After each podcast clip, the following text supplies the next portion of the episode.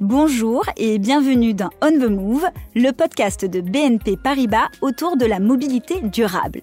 Son objectif Décrypter ensemble les enjeux des nouvelles mobilités.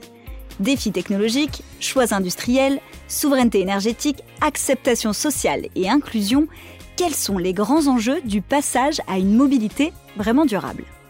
Pour répondre à cette question d'importance, je reçois aujourd'hui Jacques-Olivier Dumas. Vous êtes responsable du développement commercial entre le pôle CIB et les métiers spécialisés du groupe BNP Paribas. Bonjour. Bonjour Anna. Et avec vous, Stéphane Lavaux, vous, vous êtes en charge du développement commercial et de l'innovation au sein du Low Carbon Transition Group qui accompagne les clients de BNP Paribas dans leur transition énergétique. Bonjour. Bonjour Anna. Alors, pour commencer euh, cet entretien, une question très simple. C'est quoi pour vous, Jacques-Olivier Dumas, euh, la mobilité durable? Alors, pour, euh, pour parler de mobilité durable, je pense qu'il est important de bien définir les termes dont on parle on parle tout d'abord de mobilité, c'est-à-dire une nouvelle approche des déplacements qui combine différents modes de transport. La voiture, qui reste et restera centrale, mais qui doit être combinée avec d'autres moyens de transport. Euh, ce que recherchent les utilisateurs avant tout, c'est un transport plus propre, plus sûr et plus économique. La propriété en tant que telle du moyen de transport n'est donc plus centrale et c'est l'usage qui est mis en avant. On a donc trois différentes dimensions dans la mobilité. La mobilité dite individuelle, avec la voiture, le vélo, le scooter ou bien la marche. La mobilité dite partagée, euh, on parle de car sharing, euh, de, voitures partagées, de transport public, de hub de mobilité. Et puis un troisième élément central dans la mobilité, c'est la connectivité entre toutes euh, ces solutions, permettant d'envisager de différentes façons sa mobilité en combinant les solutions selon notre besoin. Donc c'est ça le concept de, mobilité. D'accord, donc ça c'est pour la définition de la mobilité, euh, mais qu'en est-il de la dimension durable? Alors ça veut dire plusieurs choses selon nous. La première des choses importantes, c'est évidemment qu'il s'agit d'une mobilité décarbonée faible en émissions euh, de CO2. Mais la durabilité, c'est aussi une mobilité accessible euh, pour les clients, qu'ils soient individuels ou entreprises. Euh, et on sait qu'aujourd'hui, par exemple, le prix des, voitures électriques est assez inabordable, en tout cas le prix des voitures neuves. Donc il faut des solutions de financement adaptées. Et puis, au-delà de l'accessibilité, il faut aussi que ça soit une mobilité acceptée euh, acceptée car accessible pour toutes les personnes, y compris les personnes handicapées, euh, et euh, pour laquelle les avantages prennent le dessus sur les contraintes. Mais il y a toujours, en même temps qu'on a des avantages, des contraintes. Et puis, ce concept de durabilité, c'est aussi une mobilité plus sobre. Et euh, là, c'est plutôt une question individuelle de se dire euh, une évolution des mentalités. Euh, est-ce que j'ai besoin de prendre ma voiture pour faire des trajets courts? Est-ce que je peux économiser certaines émissions de CO2 Interroger ce caractère vraiment nécessaire d'utilisation de la voiture et essayer de le remplacer par des solutions alternatives, le vélo, la marche, etc. Donc c'est tout ça la mobilité durable. C'est un peu long comme réponse, mais finalement, je pense qu'on est au cœur du débat avec ça. J'ajouterai un dernier point, c'est une grosse dose d'humilité. Euh, puisque notre réflexion est itérative sur ce sujet. La mobilité est en pleine transformation aujourd'hui euh, et elle s'adapte aux percées technologiques. Je pense par exemple aux, dernières avancées sur euh, les carburants durables, sur l'aviation, sur, sur les progrès sur les voitures et également les évolutions sociétales. Aujourd'hui, on voit que le télétravail a bouleversé la façon dont on pense la mobilité. Donc voilà, c'est un peu tout ça, la mobilité euh, euh, durable. D'accord. Donc en fait, pour résumer, euh, la mobilité durable, déjà, il faut retenir que c'est une définition qui est en perpétuelle mutation en fonction de, de, la société, mais globalement, passer à une mobilité euh, durable, c'est donc passer à des modes de transport moins polluants, si on veut grossir le trait. Mais du coup, moi, ça m'amène à une autre question euh, que j'ai cette fois pour vous, Stéphane Lavaux. Euh, comment on fait concrètement, maintenant qu'on a défini tout ça, comment on fait concrètement pour passer à une mobilité durable? Qu'est-ce qui est en jeu? Alors c'est vrai que l'enjeu central, c'est celui de la réduction euh, des émissions carbone associées à, à, notre mobilité, à nos mobilités. On en a tous désormais bien conscience. Il faut savoir que le transport des biens et des personnes représente environ un quart de l'ensemble des émissions carbone à l'échelle du monde et c'est même 40% euh, euh, pour le, pour le périmètre français, du fait de, du caractère très largement décarboné de notre production euh, électrique. Et c'est essentiellement le transport routier qui concentre ces émissions carbone, et notamment le transport personnel. Un, autre élément à prendre en compte, c'est qu'il faut appréhender cette question des émissions carbone sur l'ensemble du cycle de vie des, des, véhicules.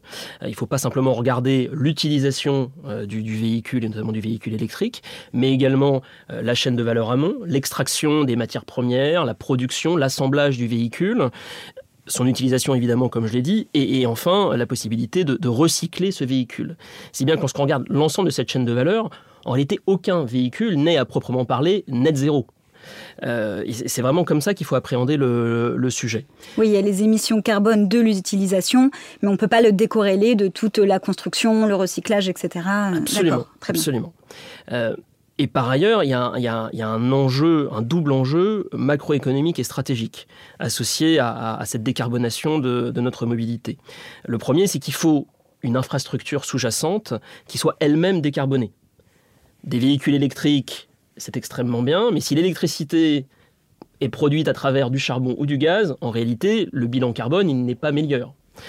Euh, et, associé à cela, il faut euh, également favoriser la montée en charge d'une filière industrielle. C'est notamment ce qui est en jeu aujourd'hui à l'échelle européenne pour assurer une forme d'indépendance stratégique en relocalisant une partie euh, des chaînes de production sur, le, sur terrain, dans les différents pays de l'Europe, et en essayant de favoriser une maîtrise de ces innovations technologiques, notamment autour des batteries.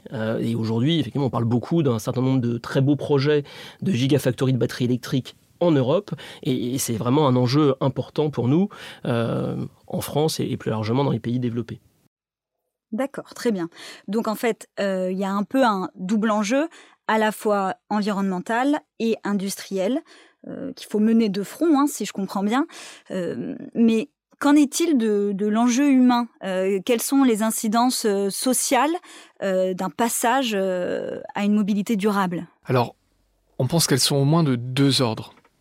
Euh, la première, c'est euh, un enjeu de santé publique, tout simplement. Euh, d'abord, on a l'amélioration de la qualité de l'air. Il nous semble indispensable de, baisser les émissions de particules fines et autres qui sont émises par les, véhicules thermiques. C'est très important pour les personnes en difficulté respiratoire, par exemple.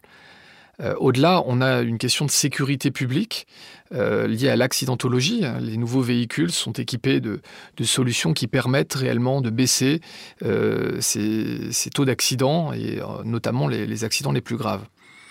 Et puis on a aussi une problématique à laquelle on pense un peu moins, s'agissant des, approvisionnements et des livraisons. c'est l'approvisionnement des, des, populations urbaines. Tous ces petites camionnettes, les camions pour les livraisons de proximité, toutes ces livraisons-là vont devoir basculer dans l'électrification euh, parce que nous avons des nouvelles normes, des zones à faible émission qui vont entrer en, vigueur euh, d'ici deux ans et qui vont euh, obliger tous ces véhicules de livraison à basculer sur l'électrification. Et donc, sans cela, tout simplement, on sera plus livré dans les grandes villes. Euh, donc, euh, il y a un, vrai enjeu tout simplement vital pour les, euh, pour les populations de continuer à être correctement approvisionnées. Oui, donc en fait, il y a des, vraiment des bienfaits parce que ça touche euh, vraiment à la santé publique, à la sécurité euh, publique routière, etc. Euh, mais on a quand même des délais. là, vous me dites deux ans. Enfin, c'est quand même. il va falloir aller vite. Absolument. Et puis c'est concret. c'est la santé, la santé, la capacité à s'alimenter de, de, tout le monde. Et puis après, on a, on a aussi un deuxième volet qui, tient un petit peu à ce qu'on disait tout à l'heure sur l'accessibilité. Si, on, si, on, si on creuse un peu cet aspect-là d'accessibilité, on a tout d'abord l'accessibilité financière. Aujourd'hui, on a une vraie difficulté, c'est que ces véhicules neufs électriques coûtent sont hors de prix. C'est un luxe pour la plupart euh, des, gens.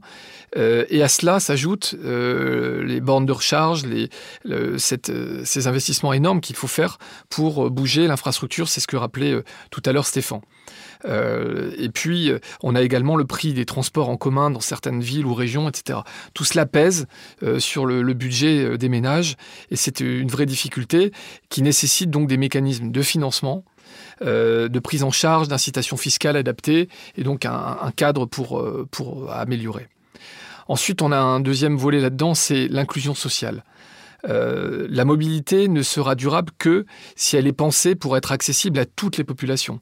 Les populations âgées, à mobilité réduite, on l'a rappelé tout à l'heure, non urbaines, défavorisées, il faut penser à tous, à tout intégrer. Et puis, on doit avoir des infrastructures adaptées et disponibles, des bandes de recharge euh, en quantité suffisante, euh, non seulement dans les villes, mais sur les routes pour partir en vacances, euh, des réseaux de transport en commun adaptés, des pistes cyclables, etc. Donc tout ça, bah, ce sont ces enjeux-là qui touchent nos enjeux sociaux et auxquels il faut répondre. D'accord. Oui, donc c'est en fait c'est tout là l'enjeu humain, c'est de basculer vers une mobilité durable, mais c'est important de garder en tête que il faut pas pour, pour autant creuser les inégalités entre les villes et les campagnes ou bien même entre les individus. Exactement. Il ne faut pas se dire l'électrification à tout prix s'il n'y a pas tout le reste. On va se planter. Vaste programme. Exactement. D'accord. Bah, du coup, ça m'amène à une autre question. Euh, Stéphane Lavaux, quand on pense à mobilité durable, donc on voit que sur un, même territoire, euh, il peut y avoir euh, plusieurs vitesses, mais si on prend un peu une photographie de la planète, est-ce qu'on peut dire que la mobilité durable se développe de la même manière dans le monde?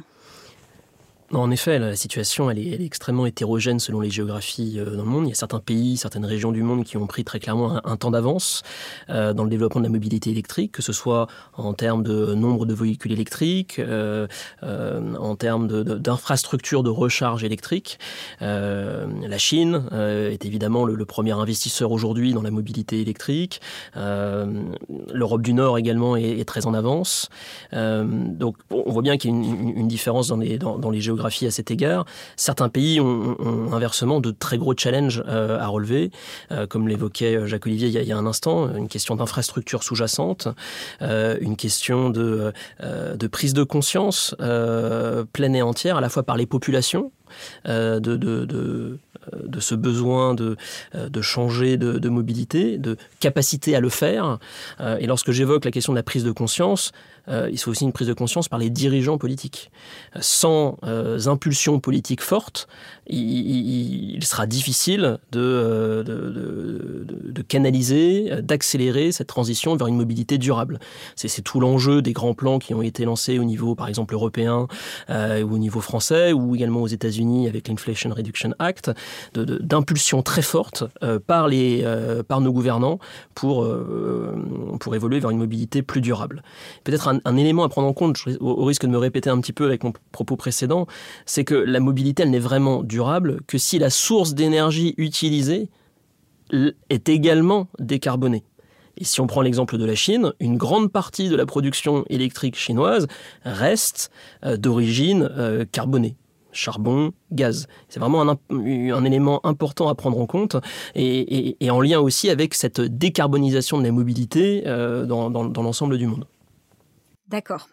Et ben, du coup, euh, ça me fait rebondir sur ma question euh, suivante. En fait, justement, par exemple, avec euh, les voitures électriques, si on prend que les émissions une fois qu'elles sont en cours d'utilisation, on a l'impression que c'est un peu la marotte de tous les acteurs publics. Voiture électrique, voiture électrique, voiture électrique.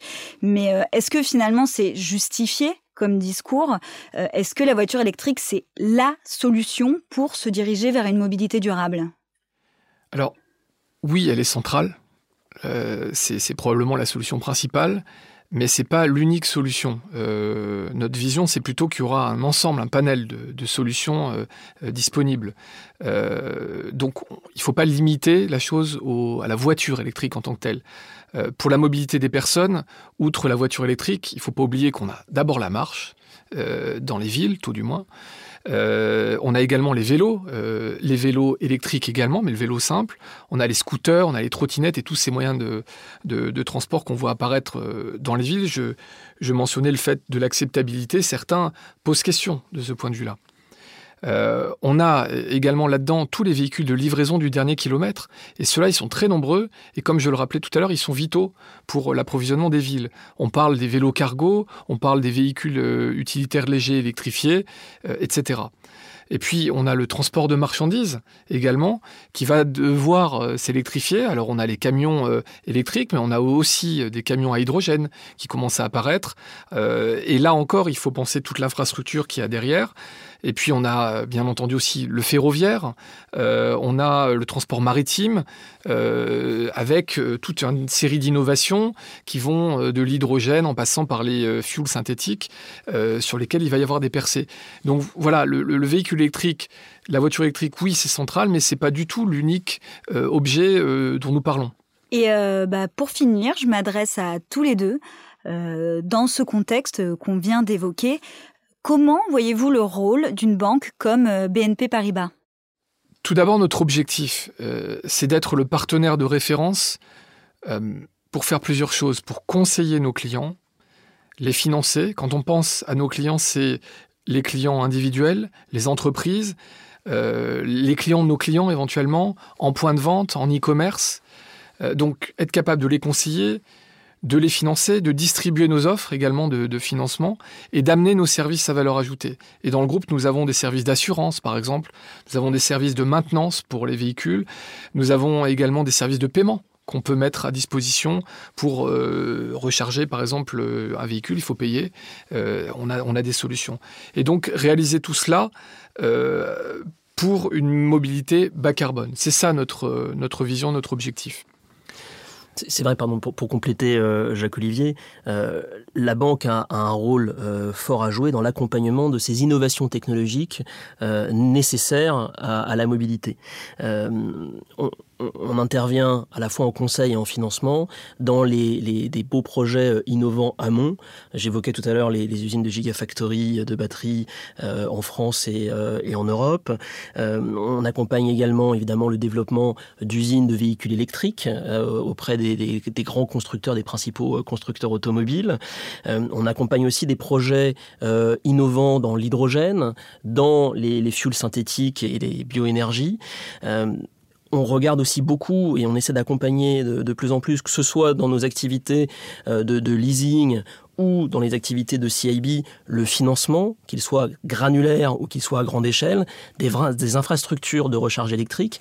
Donc tout ça, ce sont autant d'objets qui nous permettent euh, en tant que groupe, d'accompagner l'ensemble de la chaîne de valeur de la mobilité à travers la diversité euh, euh, de, nos offres, de nos solutions. Et c'est ça qui fait la force du, euh, du modèle intégré du groupe BNP Paribas. Voilà, peut-être que, euh, comme l'a bien rappelé euh, Stéphane, en fait, notre atout, c'est notre modèle intégré. C'est-à-dire que on a dans chacun des pôles qu'on a mentionnés, crédit à la consommation pour le, financement des véhicules, euh, leasing automobile, assurance, paiement, etc., on a des métiers avec des places de référence. On n'est pas forcément numéro un partout, mais par contre, on est les seuls à avoir cette capacité combinée à servir l'ensemble de nos clients sur l'ensemble de la chaîne de valeur.